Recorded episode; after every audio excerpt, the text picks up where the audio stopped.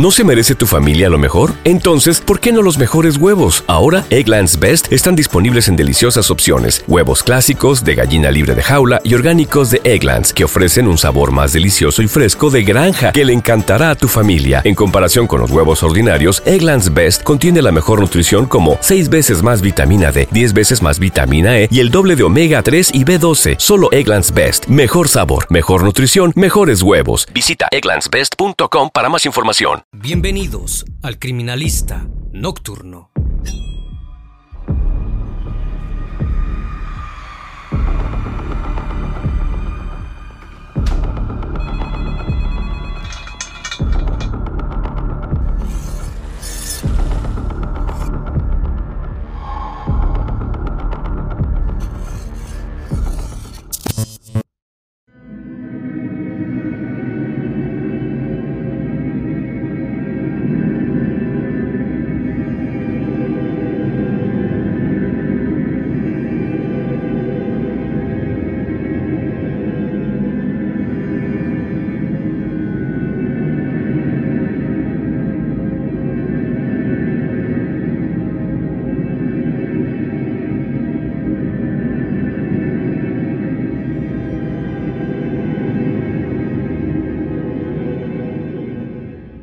Caso lleno de misterios sucedió en el año de 1989 en Buenos Aires, Argentina. El caso cobró gran trascendencia luego de los hechos inexplicables que sucedieron durante toda la investigación. Todo comenzó el domingo 16 de abril de 1989. A eso de las 12 de la tarde, la Comisaría Segunda de Florida recibió una llamada del comisario Benítez, que se encontraba patrullando la localidad Vicente López, luego de que un grupo de personas solicitaran su apoyo para informar que un olor nauseabundo provenía del departamento del fondo de un inmueble. El olor era insoportable y al parecer algo muy extraño pasaba al interior, pues vecinos habían reportado un fuerte olor a gas del departamento de una de las vecinas. Aunque no solo se percibía ese olor, y se tenía la sospecha de que hubiera ocurrido algo más. Aquel oficial junto con su compañero entraron al inmueble y cerraron una estufa que se encontraba encendida, de la que se desprendía dicho olor a gas. Al adentrarse al departamento, se llevaron una gran sorpresa. El criminalista nocturno. El apartamento se encontraba ubicado en la calle Melo, 3354, en la localidad de Vicente López, al llegar se percataron del fuerte olor a descomposición que provenía de uno de los departamentos ubicado al fondo. Los oficiales tocaron la puerta insistentemente, sin que nadie respondiera. Al no tener respuesta, la propietaria del inmueble sacó un juego de llaves y abrieron el departamento. El olor que salía desde dentro era insoportable. Al interior había dos dormitorios, un living comedor, un patio y una pequeña cocina. Todo parecía estar en orden. No había nada que llamara la atención de los oficiales. Algunas cosas desordenadas, un poco de restos de comida. Parecía un desorden habitual de una casa. Sin embargo, al acercarse al baño, el olor se intensificó y fue entonces que descubrieron de dónde provenía tan terrible olor. Allí se encontraban dos mujeres en una bañera llena de agua. Una de ellas era la inquilina Irma Beatriz Girón, de 22 años de edad, y la otra su prima Gloria Fernández, de 15 años de edad. Ambos cuerpos estaban semisumergidos en un líquido color ladrillo.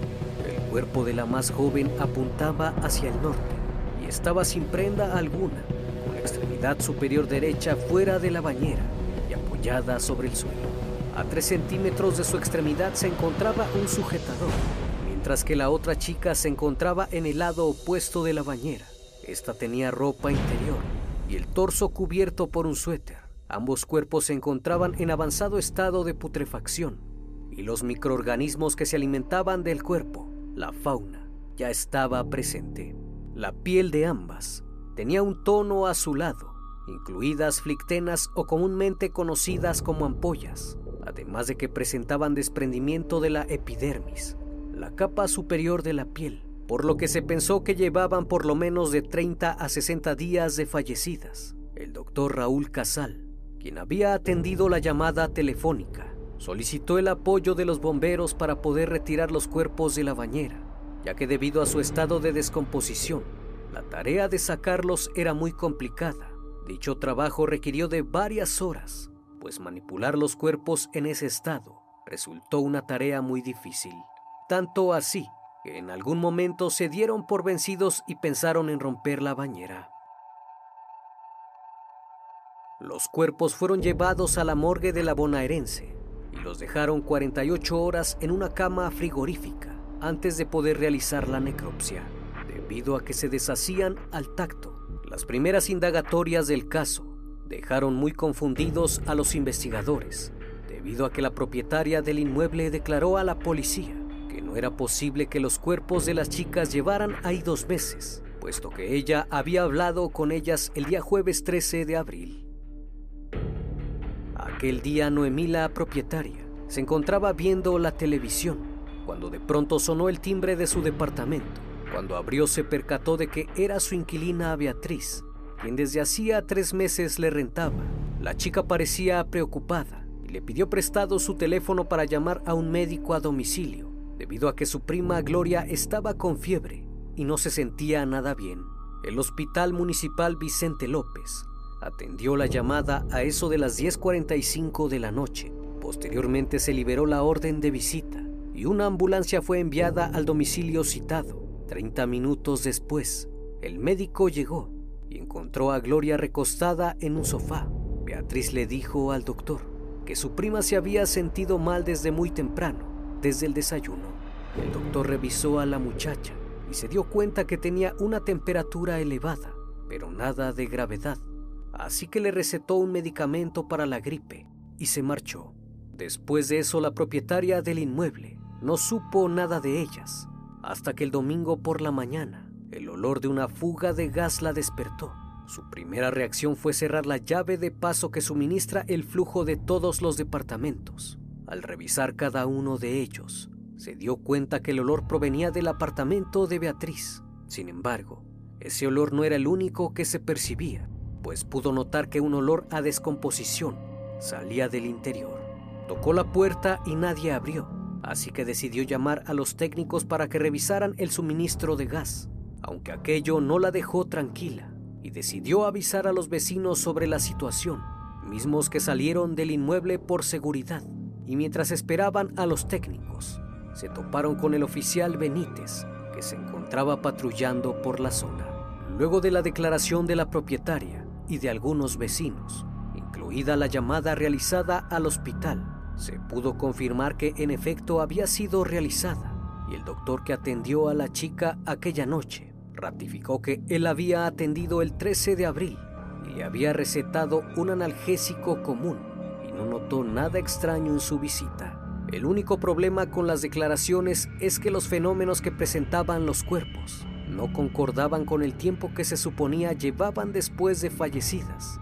Mientras esperaban los resultados, el juez y los investigadores empezaron a formular sus hipótesis sobre el hecho. En un principio pensaron que tal vez las dos habían hecho un pacto para quitarse la vida debido a una relación amorosa entre ellas que había terminado mal, puesto que la posición en las que fueron halladas dentro del agua sugería una relación íntima secreta pues los investigadores pensaron que era muy extraño que las dos estuviesen dentro de la bañera, una sin prendas y la otra con muy pocas. No parecía que alguien las hubiera asesinado, ya que no había señales de lucha al interior y las cerraduras no estaban forzadas. Sus hipótesis también apuntaban a un posible envenenamiento. Sin embargo, todo eran conjeturas y solo debían esperar los resultados de la necropsia. La principal sospechosa, en dado que fuera un asesinato, era la propietaria del inmueble, puesto que ella era la única que tenía llaves de los apartamentos. Si bien se confirmó la llamada desde su teléfono al hospital, podría haber tenido algo que ver con el acontecimiento, pues aquel hallazgo era muy extraño. Otra persona que también estaba en la mira de la policía era el médico Antonio Bresciani, debido a que fue el último en ver a las chicas con vida. Sin embargo, él aseguró que no tenía nada que ver con el hecho, si bien él expidió la receta de un frasco de multín para la gripe. Él no fue quien le surtió la receta, sino el farmacéutico. En el departamento, en un buró se encontró el frasco de comprimidos que únicamente le faltaban dos pastillas. Todo parecía adecuarse a la situación y el caso comenzó a tornarse aún más difícil cuando diez días después los resultados del examen médico forense se dieron a conocer. El análisis confirmó que los cuerpos no presentaban heridas de algún arma de fuego o de arma blanca. Tampoco se encontraron rastros del medicamento recetado por el médico. No había señal alguna de veneno y sobre todo no podían explicar cómo es que los cuerpos se habían descompuesto de esa manera en menos de tres días. Aquella tarde, después de haber recibido el resultado de la necropsia, el juez encargado de la investigación, Raúl Casal, acompañado de un colega, volvió al departamento de las chicas para realizar una segunda inspección. Quitaron los sellos del precinto policial, el cual estaba intacto. Ingresaron a la vivienda y todo estaba tal cual lo habían dejado. Pero al llegar al baño, se llevaron una grandísima sorpresa, ya que la bañera estaba nuevamente llena y con muchos gusanos y agua putrefacta. No entendían cómo pudo haber pasado eso, pues luego del levantamiento de los cuerpos, la bañera había sido vaciada, lavada y desinfectada. Aquello inquietó a los investigadores, incluso les provocó algo de temor, debido a que las circunstancias del hecho eran sumamente extrañas. Ahora no sabían cómo explicar cómo es que la bañera nuevamente se volvió a llenar, y lo más increíble fue que el análisis del agua acumulada reveló que tenían restos de Beatriz y Gloria. Parecía que alguien les estaba jugando una broma de mal gusto a la policía, así que plantearon la posibilidad de que alguien las hubiese asesinado. Pronto surgió un nuevo sospechoso. Los investigadores se enteraron de que Beatriz Girón tenía un amante. Aquel sujeto se hacía llamar Luis, de 30 años de edad, quien trabajaba en una clínica veterinaria en San Martín. El tipo estaba casado y tenía con Beatriz una relación de novios, una especie de segundo hogar, pues el hombre se quedaba algunos días con ella y al parecer pretendía una relación más seria. A Irma apenas la conocían en el barrio, porque se había mudado hacía muy poco tiempo a los departamentos, y Gloria, su prima, la visitaba de vez en cuando y pasaba algunos días con ella. Supuestamente la dueña de los apartamentos dijo que un día antes de los acontecimientos, aquel sujeto salió del inmueble algo molesto y minutos después vio a la prima de Beatriz llegar al domicilio. Después de eso no supo nada más, hasta que al día siguiente su inquilina acudió a su casa para pedirle su teléfono. Aquel hombre fue interrogado en su veterinaria y su coartada parecía encajar con lo dicho por la propietaria del inmueble. Sin embargo, los investigadores lo cuestionaron acerca de las llaves del domicilio y este negó en todo momento poseer un juego de llaves extra, ya que cabría la posibilidad de que él hubiese entrado a la casa sigilosamente y de algún modo asesinarlas y salir sin dejar rastro. A pesar de que los investigadores le hicieron un duro interrogatorio, el hombre no cedió y en todo momento confirmó su coartada al no tener más pistas lo dejaron como posible sospechoso, ya que hasta el momento no tenía ninguna prueba sólida en su contra. El caso se estancó y los investigadores eran incapaces de explicar qué es lo que había sucedido con las chicas. Un mes y medio después del hallazgo, el juez Casal recibió la llamada de un perito del cuerpo médico forense de la Policía Federal. El hombre se hacía llamar Andrés Barrio Canal y aseguró que tenía una posible explicación para la rápida descomposición de los cuerpos de Irma y de Gloria. La teoría de la putrefacción acelerada de esos cuerpos era veneno de una serpiente conocida como la mamba negra. Se trata de una peligrosísima especie de serpientes que viven en las colinas rocosas del sur y el este de África. Pueden llegar a medir casi 4 metros y es considerada la serpiente más veloz del mundo. Su nombre no es por el color de su piel, pues esta puede variar de un color verde oliva a un color gris, sino más bien su nombre se debe a que cuando está dispuesta a atacar, abre su boca dejando entrever un color negro azulado. Esta serpiente es capaz de producir varias mordeduras de manera muy rápida. Su veneno está compuesto de neurotoxinas, que suelen ser mortales para los humanos y que además no suelen aparecer resultados en las necropsias, incluyendo que tiene la capacidad de acelerar el proceso de descomposición del cuerpo humano. Es decir, cada hora transcurrida pueden en realidad ser seis. El forense le dijo que había dos casos registrados de asesinatos cometidos con veneno de mamba negra que era muy probable que ambas chicas hubieran fallecido debido a eso. Después de haber recibido esta información, Casal pensó que si bien en las calles de Vicente López no había mambas negras, existía la posibilidad de que alguien pudiera haber traído esa serpiente a Buenos Aires. La respuesta era obvia. Cualquier veterinario pudiera tener acceso a ese tipo de especies. Para entonces todas las líneas de investigación habían terminado en callejones sin salida. El juez estaba convencido de que esta era una pista clave que debían seguir. Si había veterinarios que podían traerlas de África, era el novio de Irma, quien tenía una veterinaria y podía tener acceso a ellas. Las hipótesis que plantearon los investigadores eran, si el novio de Beatriz tenía una mamba negra, pudo haber extraído el veneno para inyectárselo a Beatriz, como había encontrado a Gloria de visita en el departamento, también la había envenenado a ella. De inmediato, el juez decidió el allanamiento de la veterinaria, pero para sorpresa, lo único que encontró la policía fueron dos inofensivas culebras verdes y nada más. Por otra parte, el veterinario no estaba y nadie sabía dar noticias de su paradero, de modo que se giró una orden de captura. Cuando esto trascendió, la noticia se esparció de inmediato. En los titulares de los medios se podía ver el título. El extraño fallecimiento de las dos primas en una bañera pasó a llamarse El crimen de la mamba negra. Mientras buscaban al veterinario, el juez Raúl Casal ordenó nuevas necropsias de los cadáveres de las primas para determinar si habían sido asesinadas con veneno de mamba negra. La pericia quedó a cargo del Servicio Especial de Investigaciones Técnicas de la Policía de la Provincia de Buenos Aires. Para sorpresa de todos, cuando los forenses buscaron los órganos de las dos jóvenes, no encontraron sus corazones por ninguna parte. Se ordenó un registro completo de la morgue, pero no hallaron nada. El sumario interno no permitió establecer qué había pasado, aunque dado el funcionamiento habitual de ese organismo, históricamente plagado de irregularidades, hizo pensar que se habían extraviado por negligencia de los forenses. El caso no solo parecía imposible de resolver, sino que cada vez se complicaba más. Ahora se sumaban las misteriosas desapariciones de los dos corazones. Por otra parte, una versión posterior indica que los corazones habían sido depositados en frascos que fueron situados en el patio de la morgue y que un perro había pasado por el lugar, reventó los frascos y se comió los corazones.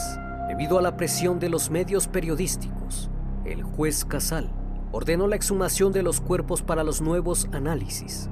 Esta vez, la pericia quedó a cargo de los médicos forenses, Néstor de Tomás y Osvaldo Raffo, que trabajaron a partir de muestras óseas. Por otra parte, mientras los resultados concluían, el veterinario fue detenido en su domicilio luego de estar prófugo por algunas semanas.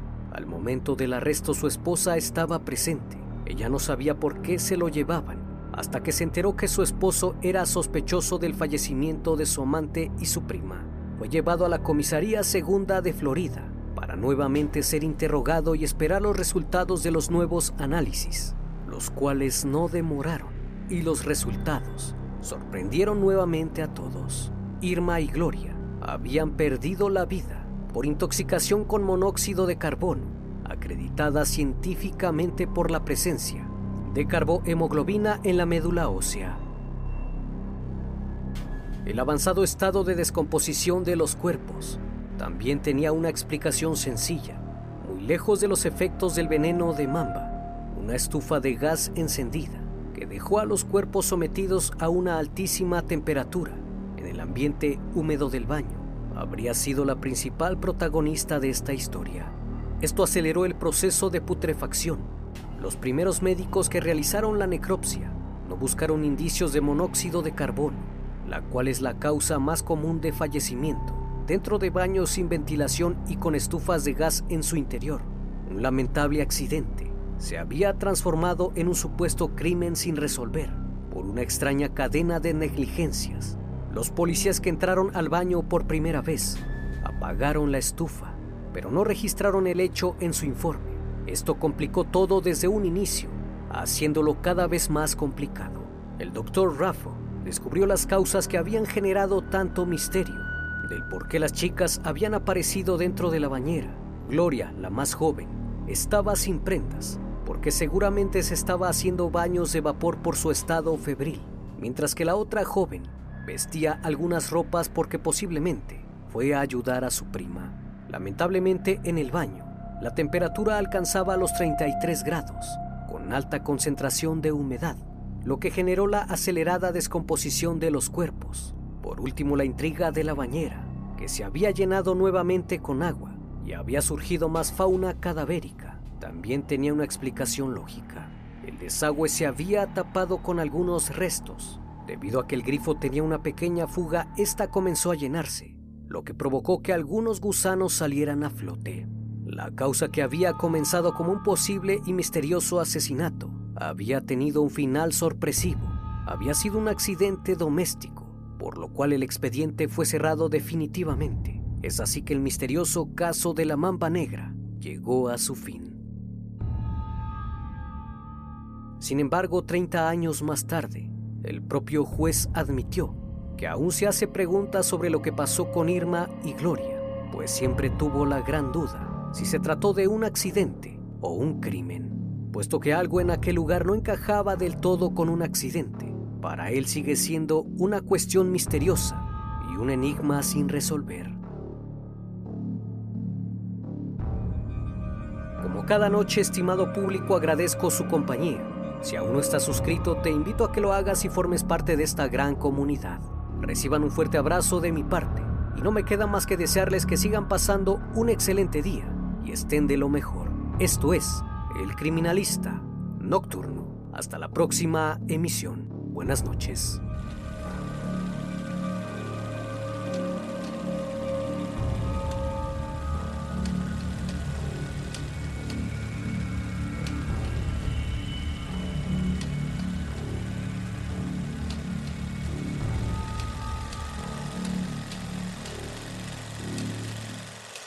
¿No se merece tu familia lo mejor? Entonces, ¿por qué no los mejores huevos? Ahora, Egglands Best están disponibles en deliciosas opciones. Huevos clásicos, de gallina libre de jaula y orgánicos de Egglands, que ofrecen un sabor más delicioso y fresco de granja que le encantará a tu familia. En comparación con los huevos ordinarios, Egglands Best contiene la mejor nutrición como 6 veces más vitamina D, 10 veces más vitamina E y el doble de omega 3 y B12. Solo Egglands Best. Mejor sabor, mejor nutrición, mejores huevos. Visita egglandsbest.com para más información.